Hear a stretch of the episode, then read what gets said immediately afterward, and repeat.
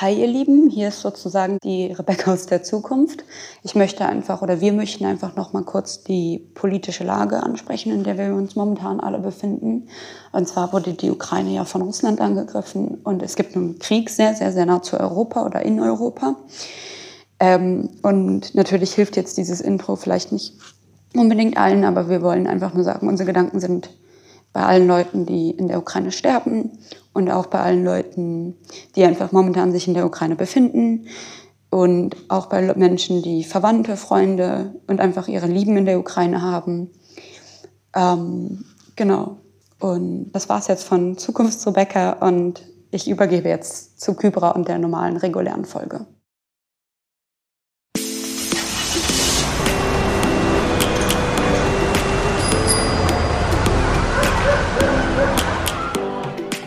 Hallo und herzlich willkommen zu unserer 20. Folge von 331. Drei Frauen, drei Religionen, ein Thema. Und ja, dies ist der interreligiöse Podcast des House of One. Ich bin Kybra und bei mir oder vor mir im Monitor sind Rebecca und Maike. Hallo zusammen. Hi. Hallo. Leute, wir haben offiziell die 20. Folge erreicht. Ich bin Yay. so glücklich. Ähm, wie geht es euch dabei? Ich finde voll verrückt. Wir haben 20, dass wir 20 Folgen geschafft haben und uns noch immer mögen, oder? Eigentlich total toll. ja. Okay. Oder? Also ich finde es schon. Also wir also mögen uns sogar noch euch. mehr. Wir mögen uns sogar noch mehr als seit der ersten Folge. Oh.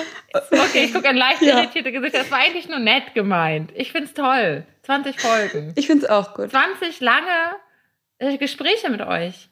Und viel gelernt. Mir sagen Zahlen immer nicht so viel. Deswegen, für mich ist es halt, ich habe gar kein Zeitgefühl und ich habe nichts mit Zahlen am Hut. Und es sind halt, ich weiß, dass 20 Folgen viel sind und alles, aber ich bin immer so, hm, keine Ahnung, was das jetzt bedeuten soll, aber es ist auf jeden Fall cool. Sag mir, wann würdest du ausrasten? Bei Folge 100? Nein, einfach, einfach, ich habe das einfach nicht so im Gefühl. Das fühlt sich halt nicht viel an, das meine ich so damit. Ich, keine Ahnung. Ich weiß halt auch immer nicht, ob fünf Minuten vergangen sind oder acht oder zehn. Das wollte ich einfach nur Ja, die Wahrnehmung der bringen. Zeit, die kann sich ausdehnen. ja, gut. Ja, also ich find's total äh, super. Das ist ja auch so ein Jubiläum, vielleicht auch 20. Folge. Und ja, ich wünsche uns auf jeden Fall noch weitere 20 Folgen. Und ja, toll. Dann geht es auch gleich weiter mit unserer 20. Folge. Und zwar, gestern war ja Aschermittwoch das ist die christliche Fastenzeit, die begonnen hat. Und äh, in circa einem Monat wird der Ramadan beginnen. Das ist der muslimische Fastenmonat. Und aus diesem Anlass heraus möchten wir heute über Spannung, das Fasten sprechen. Wie fasten wir eigentlich? Und warum fasten wir? Und anscheinend spielt ja das Fasten in äh, unseren Religionen eine Rolle. Und darüber sollen wir heute sprechen wir kennen ja das Fasten auch nicht nur aus dem religiösen Bereich. Und zwar gibt es ja Intervallfasten, Detox und äh, alles Mögliche. Ich weiß auch gar nicht, wie die, die Begrifflichkeiten, aber das Fasten ähm, spielt auch in nicht religiösen Ebenen eine Rolle. Und genau, da wollen wir heute einfach ein bisschen äh, genauer hinschauen, welche Bedeutung das Ganze für uns eigentlich hat. Und ähm, ja, ich würde gerne mit einem, einer Kindheitserinnerung anfangen. Und zwar, das habe ich schon mal irgendwo erzählt, aber ich glaube nicht im Podcast. Deswegen erzähle ich das jetzt einfach nochmal. Und für diejenigen, die das schon kennen, die können sich vielleicht langweilen und sagen, Kybra, du erzählst immer die eine Geschichte, aber es ist meine Erinnerung, ich kann nichts dafür. ja, so, es war Ramadan, es war Fastenmonat und ähm, Kinder müssen ja noch nicht fasten. Aber da gibt's so ein Techne-Fasten, das ist so eine Eingewöhnungsphase, wo Kinder einfach halbtags zwei Stunden oder äh, mit mehreren Unterbrechungen am Tag fasten. Und ich habe eine ältere Schwester und ähm, sie hat schon auch angefangen zu fasten und ähm, ich musste natürlich auch mithalten und mitfasten, weil äh, als kleine Schwester ähm, bin ich ja auch nicht so klein und würde das natürlich auch mithalten können.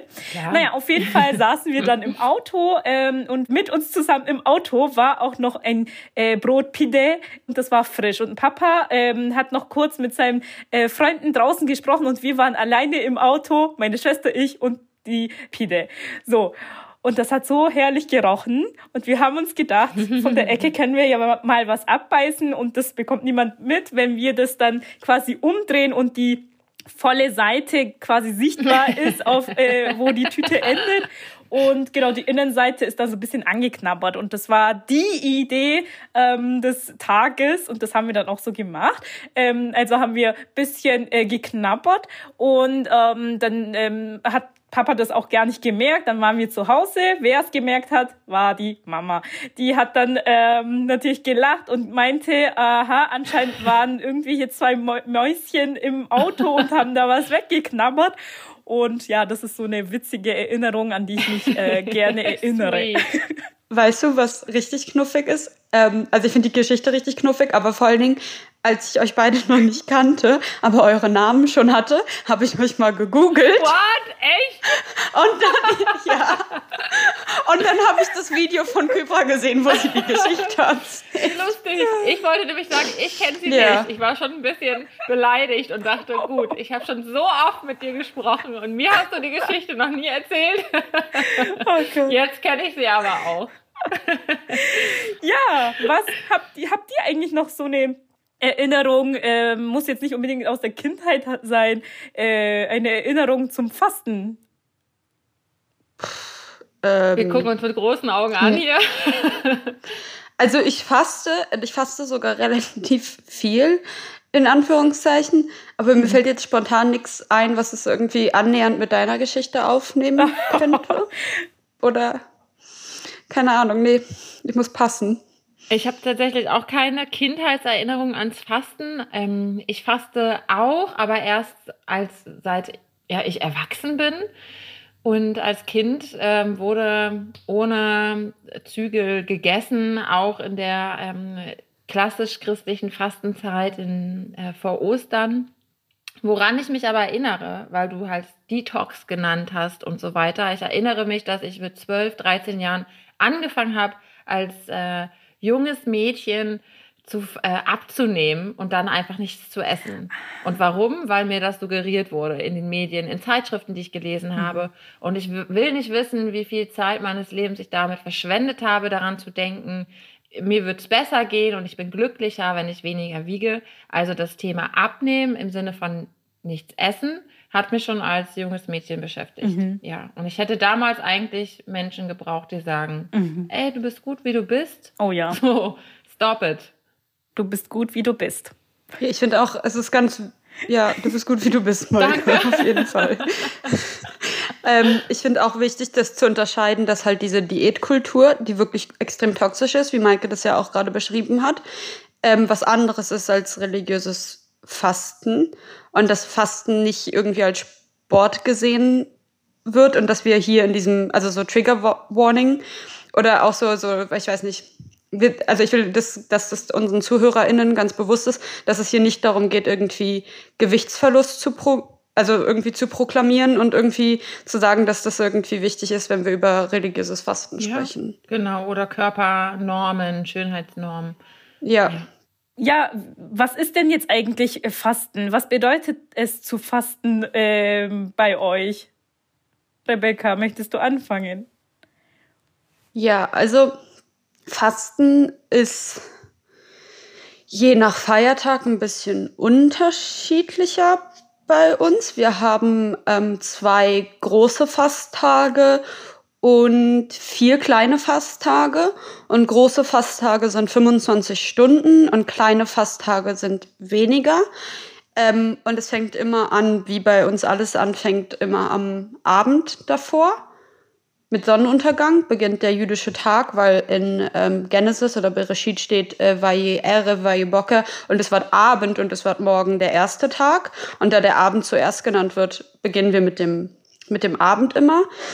Ähm, und dann gibt's halt so, was man heutzutage, glaube ich, dann so Trockenfasten nennen würde. Also wo man, dass man halt nichts trinkt und nichts isst.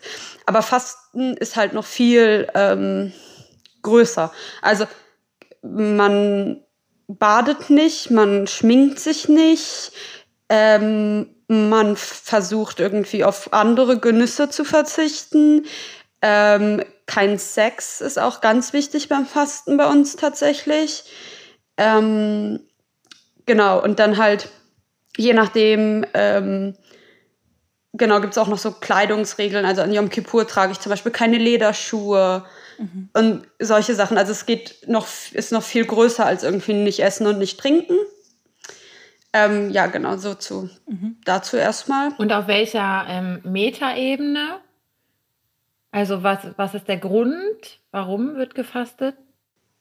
Okay, ja, also das ist ein bisschen kompliziert auch. Und ähm, zum Beispiel für Yom Kippur, also für den, ich glaube auf Deutsch nennt man das immer den Versöhnungstag, wenn ich mich nicht alles komplett täuscht, ist es so, dass halt im, in der Tora selber steht halt dieses Wort Anui Nefesh, was sehr breit ist und sehr, ähm, ja, ungenau. An, Anui ist so nicht Folter, aber so das Einschränken. Und Nefesh ist die Seele oder das Individuum, je nachdem. Und dann wird halt im Talmud debattiert, was das bedeutet. Und dann kommen sie halt zu diesen gewissen Regeln, wie halt kein Essen, kein Trinken, kein Sex, alle diese Listen, die ich aufgenannt habe. Und die Idee ist so eine Art Reinigung, aber halt eine spirituelle Reinigung. Und was ich auch schon mal gehört hatte, was ich ganz interessant fand, ist ganz oft liest man in der Tora oder im Tenach, dass ähm, vor Kriegen gefastet wurde. Und zwar geht es darum, irgendwie Gott näher zu kommen im Sinne von Gott isst nicht, Gott trinkt nicht, Gott braucht es nicht. Und Fasten wird halt tatsächlich eher als seelische und auch physische Stärkung wahrgenommen. Wo dann hier auch wieder großer Unterschied halt zu Diätkultur und Abnehmen, weil das halt gar nicht im Vordergrund steht, sondern es ist so eine, so eine spirituelle Idee, die dahinter steckt. Ich weiß nicht, ob ich das jetzt gut erklärt habe, aber ihr könnt ja gerne nachfragen, wenn irgendwas unklar ist. Ich ähm, würde mich da einklinken und sagen, dass im christlichen Sinne Fasten auch dazu dient, also auf der Metaebene zur Besinnung, also auf das Wichtige im Leben. Also dass es der mhm. Moment ist, in dem man bewusst sich von ähm, Dingen be befreit, die ablenken, äh, um mit Gott in Beziehung zu treten. Also durch ähm, übermäßiges Essen, ähm, dass man oder durch Konsum bestimmter Güter oder ganz praktisch durch Fernseh gucken oder oder oder und dass man, wenn man diese Dinge weglässt, sich in diesem Moment bewusst Gott zuwendet, also im Gebet oder durch die Lesung der Schriften oder oder oder. Und was ich aber gerade interessant fand, Rebecca, du hast von Fastentagen gesprochen. Bei uns gibt es ähm, eine Fastenperiode, ich glaube ähnlich wie bei Kybra. Wir fasten 40 Tage vor Ostern und das beginnt mit Aschermittwoch. Und ähm, wir haben keine einzelnen Fasttage, es gab mal vor vielen Jahrhunderten dann die Tradition, dass an Freitag kein Fleisch gegessen wurde. Das äh, schlägt sich immer noch nieder in einigen Kantinen heutzutage, wenn die christlich geprägt sind oder sehr christlich geprägt sind in den Regionen noch. Oder am Mittwoch, glaube ich auch. Aber generell haben wir nicht mehr den einen Fastentag. Ich glaube, in den ähm, vielleicht in den katholischen ähm, Kirchen und auch in den orthodoxen Kirchen gibt es sicherlich Fastentage. Da bin ich mir aber gerade nicht sicher, welche das sind. Mhm. Aber im, äh, also im, ja, in der protestantischen Tradition gibt es die Fastenzeit vor Ostern und ursprünglich war die, waren 40 Tage vor Weihnachten. Also die Adventszeit war auch ursprünglich eine Fastenzeit und die ist ja heute eigentlich komplett das Gegenteil. Ähm, sie begann nämlich am 11.11., .11., das ist ja auch so ähm, Karneval, das hat immer so ein bisschen damit zu tun, das kann man sich ganz gut merken. Und Aschermittwoch, ähm, da kennt ihr vielleicht auch so diese Karnevalslieder, an Aschermittwoch ist alles vorbei, also an Rosenmontag beginnt dann der Karneval, an Aschermittwoch ist alles vorbei und dann wird gefastet bis Ostern. Genau. Also Fasten im christlichen, protestantischen Sinne ist ähm, Ding selbstbestimmt Dinge weglassen. Wir haben keine Vorgaben, was man weglassen soll, ähm, aber man kann auf Fernseh gucken, auf Alkohol, auf Nikotin, auf Fleisch äh, verzichten, vielleicht das nehmen, was einem am schwierigsten erscheint und in dieser diese Zeit dann füllen, um ähm, für das Göttliche, für Gott im Leben. Ja. Mhm. Ja, und, und im Islam, ähm, dadurch, dass Islam jetzt die jüngste Religion ist, steht auch im Koran, oh ihr, die ihr glaubt, vorgeschrieben ist, euch zu fasten, so wie es denen vorgeschrieben worden ist, die vor euch lebten. Also ähm, ist da eine Hindeutung auch auf ähm, das Judentum und das Christentum. Also mit dem Islam hat quasi das Fasten nicht begonnen, das gab es schon davor auch. Und ähm, aber den Musliminnen wird das quasi jetzt auch nochmal ans Herz gelegt. Und ähm, wir haben tatsächlich, wie du es auch gesagt hast, Maike, ähm, ein Monat lang und dieser Monat heißt Ramadan und und genau in diesem Monat fasten wir ähm, wir fasten eigentlich auch so, wie Rebecca es ähm, aufgezählt hat. Also wir verzichten auf das Essen, auf das Trinken, Geschlechtsverkehr und ähm, das Ganze findet dann von der Morgendämmerung bis Sonnenuntergang statt, ein Monat lang. Ähm, also es ist nicht so, dass wir gar nichts essen. Ähm, also vor der Morgendämmerung essen wir was. Das ist dann so ein kleines Frühstückchen. Und Gut, dass du es nochmal sagst. Ich glaube, das ist aber wirklich, das ist so Mystenbusting gerade, weil so viele Leute denken, dass Ramadan das ungesündeste ist der Welt und dann denken die irgendwie, man isst, man esse irgendwie einen Monat ja. nicht und ich, ich keine Ahnung, ich bin ja jetzt nicht richtig betroffen davon, aber wenn ich immer höre, was Leute für Vorstellungen von so religiösen Fasten haben, denke ich mir immer so, what the ja, fuck? Ja, vor allem äh, also, drei Tage ohne Essen und Trinken. Ähm, ich glaube, da kommt man nicht sehr weit.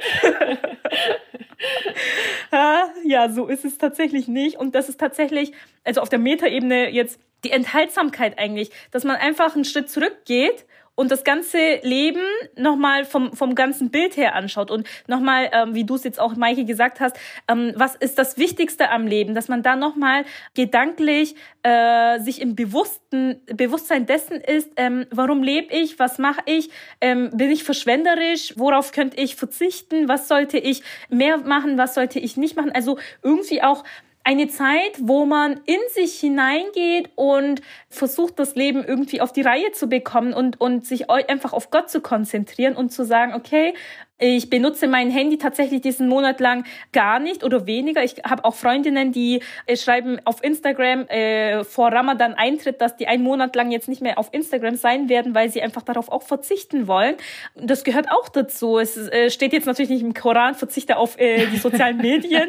Ähm, Was? Nein. nee, tatsächlich nicht. ähm, aber genau, und, und wenn man, wenn man sagt, ähm, auf, sich auf die wichtigen Dinge zu konzentrieren und einfach Zeit für sich und, und Gott zu verschaffen, das ist eben beziehungsweise äh, Zeit zu verschaffen ist eigentlich auch blöd gesagt, weil ich, äh, Gott hat die Zeit erschaffen, dann gebe ich eigentlich die Zeit Gott zurück und und ja äh, habe sie dann vielleicht auch sinnvoll ähm, benutzt, so könnte ich es auch sagen.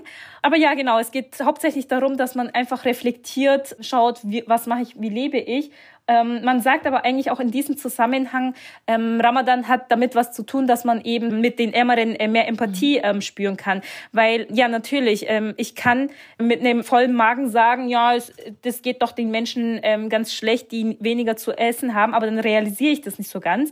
Und wenn ich aber äh, kurz vor Iftar, kurz vor Fastenbrechen bin und mit einem leeren Magen dastehe und, und mir schon ähm, überlegen kann, was, äh, wie, wie lecker eigentlich ein Tropfen Wasser ist, ist, dann kann ich eher die Empathie spüren und dann sehe ich auch, wie ähm, für uns ist es selbstverständlich, dass wir an Wasserquellen kommen und dass wir Wasser trinken können. Aber nach dem ersten Schluck, äh, nachdem man gefastet hat, und man kann dann tatsächlich ähm, nachvollziehen, wo dieses äh, das Wasser einfach äh, durch die Speiseröhre durch hinfließt. Das ist einfach ja nochmal ein Grund zu sagen, ja, danke Gott, dass überhaupt ich das Wasser habe und genau all die ähm, Gaben und und all das auf der Welt, die Früchte, das Essen bekommen habe und dafür nochmal eben ja man sich gesinnen kann und Gott danken kann. Das äh, spielt natürlich auch eine sehr große Rolle. Ähm, ich habe jetzt gesagt, in Ramadan fasten wir. Bei uns gibt es tatsächlich auch noch andere Fastentage, die jetzt nicht Pflicht sind, aber ähm, wir wissen von der Frau des Propheten Aische, sie hat überliefert, dass der Prophet auch einen Tag gefastet hat oder einen Tag nicht, dass er halt quasi alle zwei Tage immer gefastet hat. Oder ähm, da gibt's ein David-Fasten, David-Fasten und das spielt sich ähm, montags, donnerstags ab. Das ist dann auch so eine gute Tat quasi, auch äh, außer Ramadan, äh, montags, donnerstags zu fasten oder alle zwei Tage zu fasten, das ähm, ist ähm, eine gute Tat, die man üben kann. So, wir haben jetzt gesagt, wir verzichten auf Sachen, ähm, ob das jetzt Essen ist oder oft, ob das jetzt was Bestimmtes ist, was man selber sich bestimmt. Aber irgendwie verzichtet man bewusst auf etwas.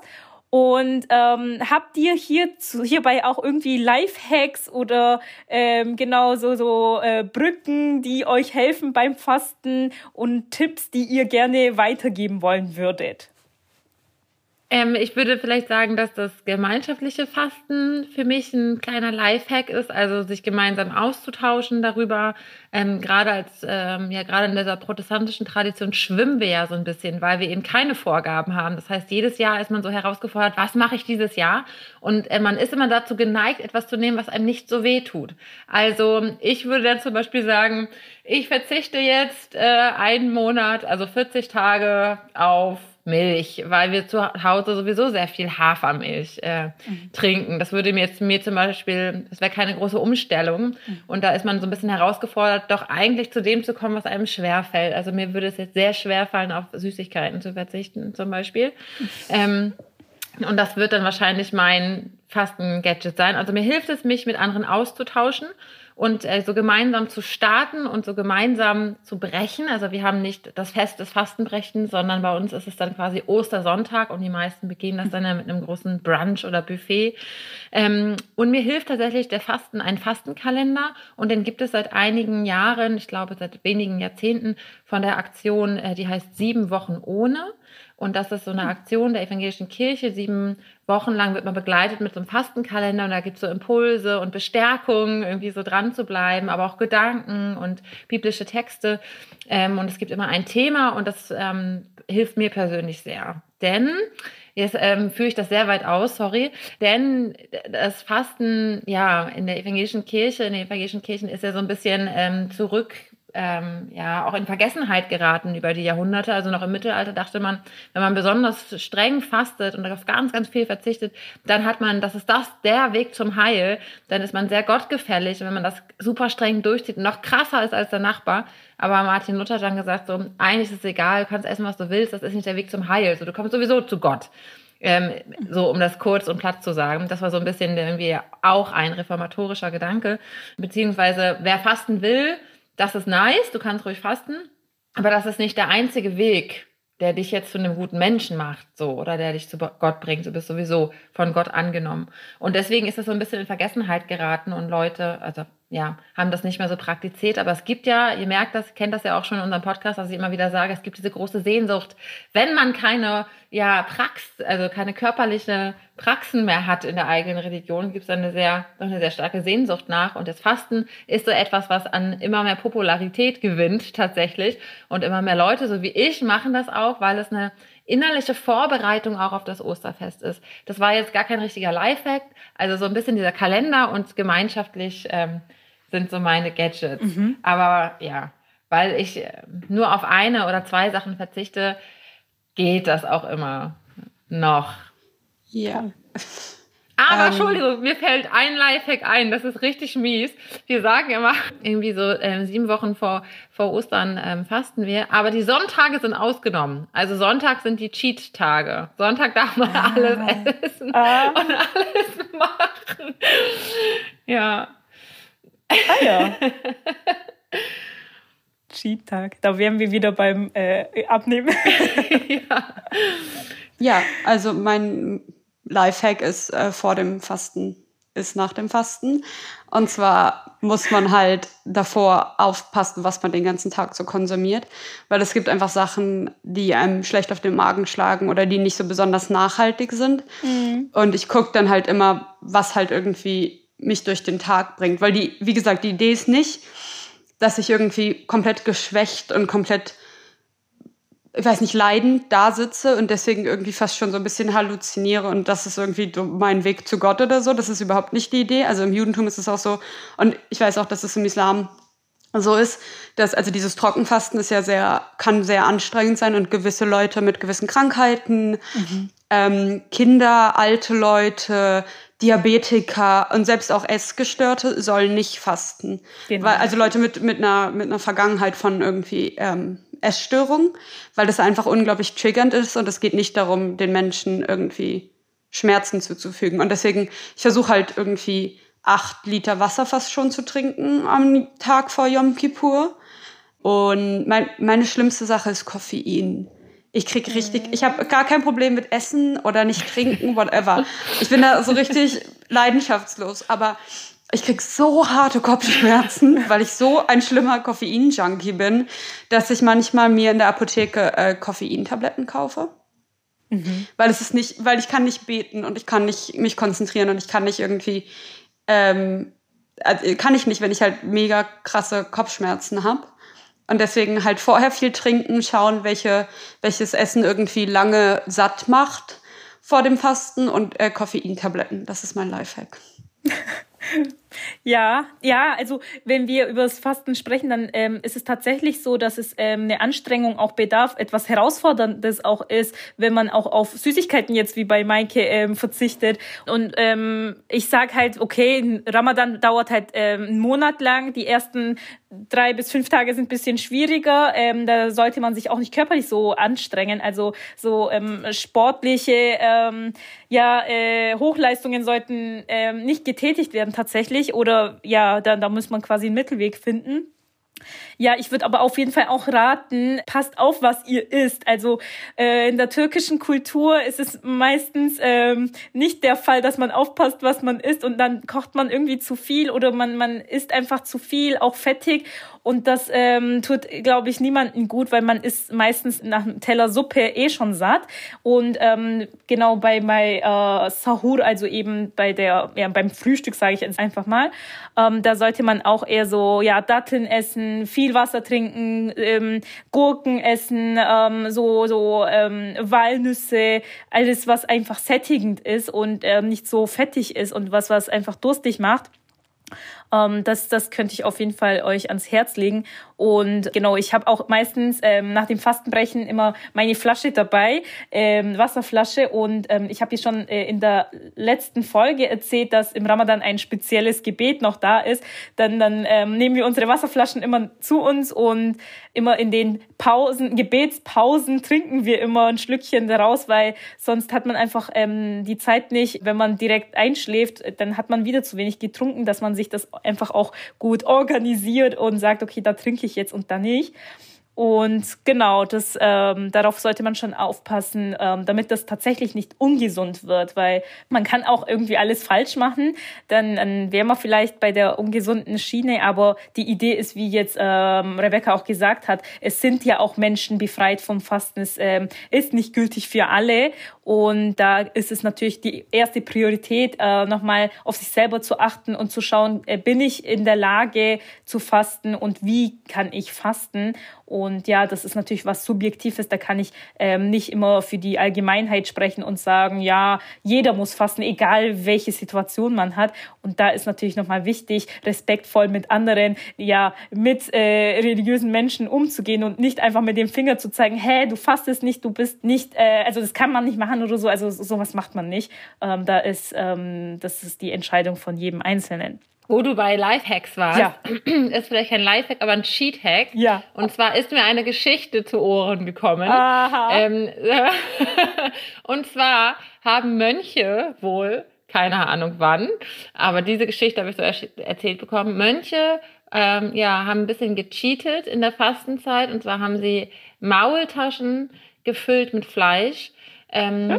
damit der Herrgott nicht sieht, dass sie Fleisch essen in der Fastenzeit. Und die nennt man Maultaschen oder aka Herrgottsbescheißerle.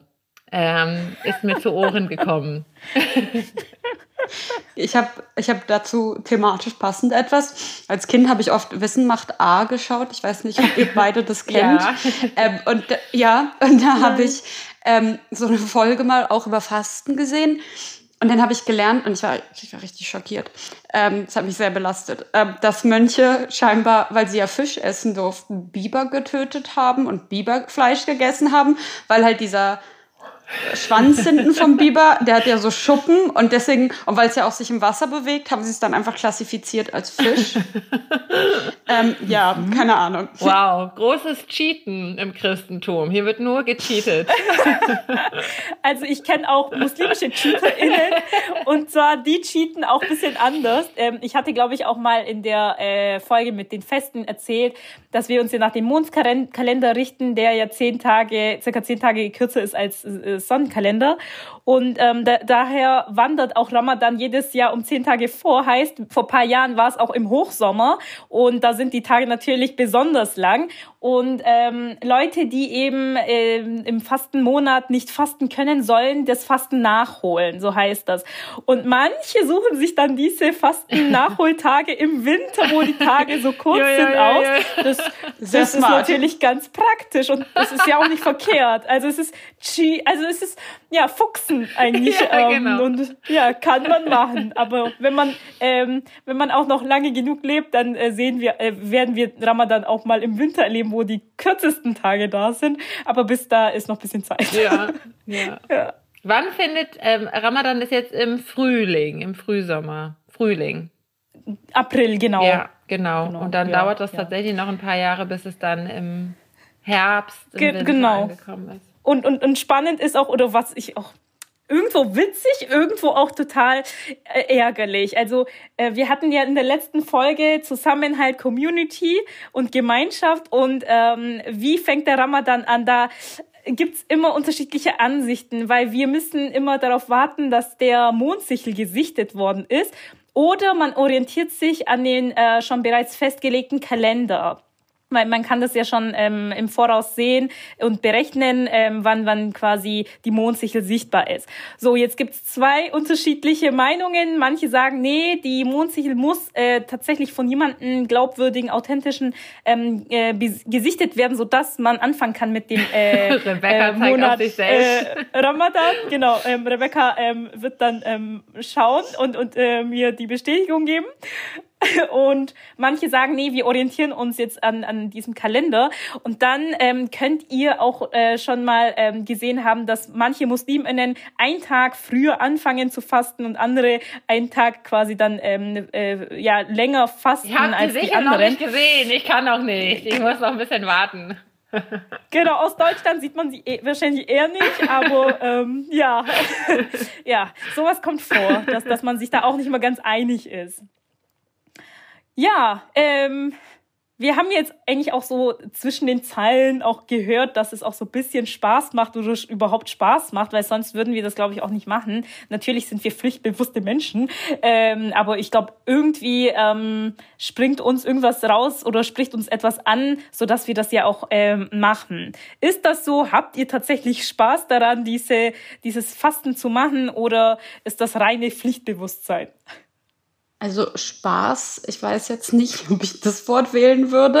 Das heißt, also es hat halt Bedeutung für mich und das ist mir wichtig mhm. und ich mhm. finde es gut und es gibt mir was auf eine spirituelle, gemeinschaftliche Art und Weise und dieses sich besinnen, aber es muss ja auch nicht immer alles Spaß machen. Vielleicht bin mhm. ich ein mhm. bisschen zynisch.